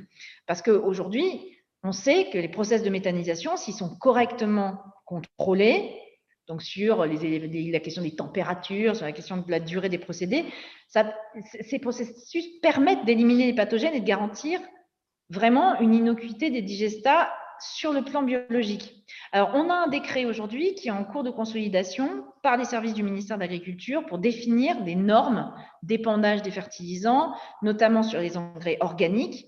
C'est un décret qui permettra aussi de définir des seuils maximums de contaminants en plastique, en cadmium, en métaux à ne pas dépasser. Et enfin, ce fameux retour d'expérience dont je vous parlais montre que les méthaniseurs présentent des risques accidentels qui ne sont pas aussi bien maîtrisés que sur d'autres installations classées pour la protection de l'environnement. Donc, le retour d'expérience qui est en cours va permettre de renforcer les prescriptions qui sont euh, applicables à ces installations, la gestion des risques de fuite de méthane, euh, l'étanchéité des stockages de digestat, la gestion des risques d'explosion, etc. Donc, euh, c'est toujours des sujets sur lesquels on avance en marchant. Hein. C'est assez euh, évident.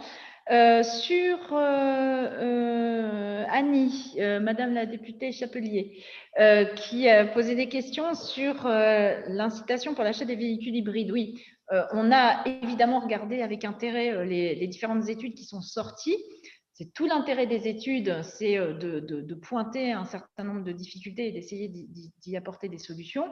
Euh, un des premiers points qu'on voit, c'est que euh, ces véhicules hybrides ont besoin, pour être vraiment efficaces d'un point de vue énergétique et écologique, d'être chargés. Les problèmes qui ont été signalés sont des problèmes qui s'accentuent quand la batterie est déchargée. Donc, la première chose à faire, évidemment, c'est de faire en sorte que ces véhicules puissent se charger. Et pour qu'ils puissent se charger, il faut qu'il y ait des points de chargement. Et ce qui tombe bien, c'est que ça correspond à un gros enjeu que nous avons aujourd'hui si nous voulons déployer des véhicules électriques, qui ne sont pas la seule solution, je tiens bien à le dire, en termes de déplacement pour améliorer la transition énergétique. Euh, il faut qu'on travaille sur tout, les transports en commun, etc., etc. Mais on a besoin d'avoir des véhicules individuels. Les moins polluants sont ceux qui euh, sont à base d'électricité. Donc, il faut qu'on ait des points de charge. Le point essentiel aujourd'hui sur lequel on se, bagarre, c'est euh, d'avancer le plus vite possible pour qu'on ait des points de charge et que ces points de charge soient euh, non seulement des points de charge bien répartis sur le territoire, qu'il y en ait partout, et en plus qu'on ait dans certains endroits des points de charge rapides aussi puisque, puisque la recharge rapide, c'est aussi un vecteur d'efficacité euh, pour, pour la politique qu'on veut mettre en place. Après, euh, les études vont continuer et on va être vigilant. Si on voit qu'il y a des problèmes, euh, on essaiera d'y répondre. Mais pour l'instant, la première réponse qu'on peut apporter, c'est faire en sorte d'améliorer l'efficacité de ces véhicules, notamment pour, pour, par le biais de la charge. Et du coup, sur le malus poids, euh, la question du malus poids, c'est une question de signal envoyé. Euh, le, niveau du malus poids est euh, un niveau qui est un niveau plus symbolique. Tout le monde l'a repéré. Hein. Je pense que pas, c'est pas, pas avec ça qu'on va empêcher des personnes qui ont beaucoup d'argent et qui veulent absolument acheter un, énorme véhicule à 50 000 euros. C'est pas ça qui va les empêcher de le faire. Par contre, c'est un signal qui est envoyé et donc un signal politique. Il faut essayer d'éviter qu'il soit contradictoire on a décidé, alors que les véhicules électriques et les véhicules hybrides rechargeables sont tendanciellement plus lourds que des véhicules thermiques, on a décidé de ne pas leur appliquer le malus poids parce qu'on ne voulait pas envoyer, envoyer d'injonctions contradictoires. C'est-à-dire qu'on incite les gens à plutôt s'orienter vers ce mode euh, de motorisation. Donc on leur donne un bonus pour ça. Si on leur donne un malus à côté, euh, c'est incompréhensible d'un point de vue politique. Donc c'est un choix qui est un choix qui se discute, hein, mais c'est un choix politique qui a été fait de dire oui, ces véhicules sont plus lourds que euh, à, motorisation égale, on va dire, ils sont plus lourds pour euh, de l'électrique que pour du thermique, mais parce qu'on veut plutôt orienter vers ces véhicules-là, on, ne leur applique pas le malus poids. On a, une vigilance sur les hybrides, bien, euh, parce qu'on a vu comme vous ces études, mais à ce stade, on en, reste là parce qu'on ne veut pas non plus changer de message toutes les deux minutes parce que ça non plus, ce n'est pas une bonne chose. donc, du coup, Sandrine Josso, j'ai répondu sur les méthaniseurs. Corcouet-sur-Loire. je n'ai toujours pas d'opinion sur le sujet. Euh, ce que, en tout cas, ce qui est très clair, c'est que je n'ai jamais dit euh, que euh, je soutenais ce projet en l'état. Je, ne, soutiens pas des projets que j'ai pas eu le temps, que je n'ai pas pu regarder sérieusement. Et, comme ce projet semble susciter débat pour plein de raisons qui me semblent extrêmement valables, je ne vais certainement pas dire que je le valide comme ça sans avoir regardé ça de plus près. Donc, je vais le regarder de très près et après, je vous donnerai mon opinion et, ce que je, pense euh, de mieux à faire. Euh, sur la transparence, j'en ai parlé. Euh, sur sur l'écocide, je ne sais plus ce que c'était la question sur l'écocide. oui, si, c'est un certain nombre de fraudes qui, qui oui. Mais le principe de base de ce qu'on veut mettre en place sur l'écocide. Alors, je sais qu'il y a euh, un débat sans fin sur euh, le fait d'appeler ça écocide, pas appeler ça écocide, etc., etc.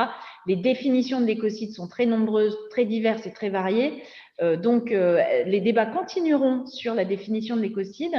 Et, d'ailleurs, le mieux serait qu'une définition internationale soit établie. Et en l'occurrence, nous portons, nous, au niveau international, le fait de créer au niveau international cet écocide dont la définition sera élaborée conjointement avec, euh, avec toutes les parties prenantes. Donc, en attendant, nous, dans notre droit intérieur, euh, on, met en place un certain nombre de mesures qui sont des mesures qui visent à ne pas attendre qu'un jour il y ait un écocide au niveau international, mais euh, là de durcir, de durcir très fort le droit de l'environnement face à tous ceux qui, on va dire, prennent un peu ça trop à la légère, on va dire.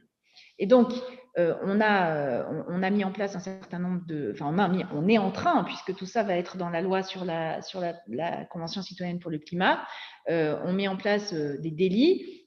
un délit qui est un délit sur des pollutions avérées, donc qui, ont été, qui ont été créées, et où là, il va y avoir, en fonction de l'intentionnalité, en fonction de la gravité euh, du délit. On a des peines qui peuvent monter très haut, hein, puisqu'on peut monter euh, jusqu'à 4,5 euh, millions d'euros d'amende et 10 ans d'emprisonnement. Donc, ce sont, des, ce sont des peines lourdes. On a aussi des peines de réparation qui sont, qui sont prévues. Et enfin, il y a des peines qui sont prévues aussi d'amende qui, qui seraient de 10 fois le montant de l'économie que certains ont voulu faire en polluant. Parce que souvent, on se rend compte que euh, bah, euh, on pollue parce que bah, ça coûte un peu cher d'aller déposer ses déchets à la benne. Enfin, vous voyez ce que je veux dire. Donc là, on, va jusque-là. Mais on va plus loin puisque, au-delà du délit pour une pollution avérée, on crée aussi un délit de mise en danger de l'environnement. ce délit de mise en danger de l'environnement est très intéressant parce qu'il y en a aussi qui peuvent éviter de respecter certaines règles en se disant c'est pas grave, 9 chances sur 10 qu'il n'y ait pas de dégâts, donc c'est pas grave, on le fait, on va passer à travers les gouttes et ce sera réglé. Là, non, si on met en danger l'environnement, eh bien, on, risque également des peines lourdes. Alors, une fois que j'ai dit ça, il faut bien que tout le monde, parce que euh, je pense qu'il va falloir un certain temps pour que tout le monde s'approprie un petit peu ce que c'est exactement ce, délit, mais euh, il faut bien se mettre en tête que, euh, pour répondre à certaines inquiétudes que j'ai pu entendre et qui sont légitimes, c'est mais oui, mais d'accord, mais donc euh, on peut se retrouver très facilement à faire un délit d'écocide. Non, on ne fait un délit d'écocide que quand on ne respecte pas les règles. Donc si on respecte les règles, à nous après, législateurs euh, et gouvernements, d'adapter les règles quand on voit qu'elles ne sont pas adaptées. Mais aujourd'hui, il y a une réglementation, il y a une législation. Donc quelqu'un qui, euh, qui respecte la législation ne court pas euh, le, risque de, se retrouver avec un délit d'écocide euh, sur le dos. Il faut ne pas respecter les règles. C'est simple, en fait. Extrêmement simple. Voilà, je pense que j'ai tout dit. Euh, ah, et sur les PFAS, les perfluoroalkyles, grande famille de substances chimiques toxiques et persistantes dans l'environnement. Alors, on, a, des, on a des projets de restriction d'usage, effectivement, dans le cadre de la réglementation REACH, qui est, qui est en cours d'instruction. On pousse beaucoup pour, pour que ces restrictions d'usage soient les plus importantes possibles. Après, évidemment, Elisabeth Toutu-Picard, comme d'habitude, me pose une colle sur les ça n'était pas l'objectif. sur les seuils d'exposition euh, au, PFAS. Donc, euh, je vais regarder là-dessus euh, et je vous répondrai par écrit, Madame la Présidente. J'ai le temps, merci. Bien, écoutez, Madame la Ministre, merci infiniment pour toutes ces explications extrêmement détaillées. Chacun, je crois, a eu les réponses à ces questions. Merci pour votre disponibilité pour votre euh, expertise, votre technicité, l'amabilité avec laquelle vous nous avez répondu. Et je crois que nous finissons en beauté notre commission d'enquête avec cette ultime audition et nous, vous remercions vraiment d'avoir apporté des réponses à, à, toutes nos questions sans en éviter aucune et avec sincérité. Et comme l'ont dit tous mes collègues, merci aussi pour votre engagement sur, sur toutes ces causes qui nous tiennent à toutes et à tous euh, vraiment très, très, très chères au cœur. Voilà. Merci encore, Madame la Ministre. Merci à vous pour votre travail. Moi, je reste à votre disposition, mais maintenant, maintenant c'est à vous de bosser sur votre rapport et j'attends beaucoup des conclusions de la commission d'enquête. Donc, donc hâte de continuer les échanges. Merci à vous. Merci encore. Euh, une dernière minute, un message à l'attention de mes collègues avant de lever la séance. Je voulais vous rappeler euh, le fait que vous pouvez rédiger des contributions et qu'il s'agisse de contributions individuelles ou bien des contributions au nom de votre groupe. Euh, elles figureront dans le rapport qui sera présenté au nom de la commission d'enquête il vous suffit de faire parvenir vos contributions au secrétariat de la commission d'enquête. Voilà, merci encore à toutes et tous. La séance est définitivement levé. Et merci encore à tous pour votre participation au cours de ces 65 auditions.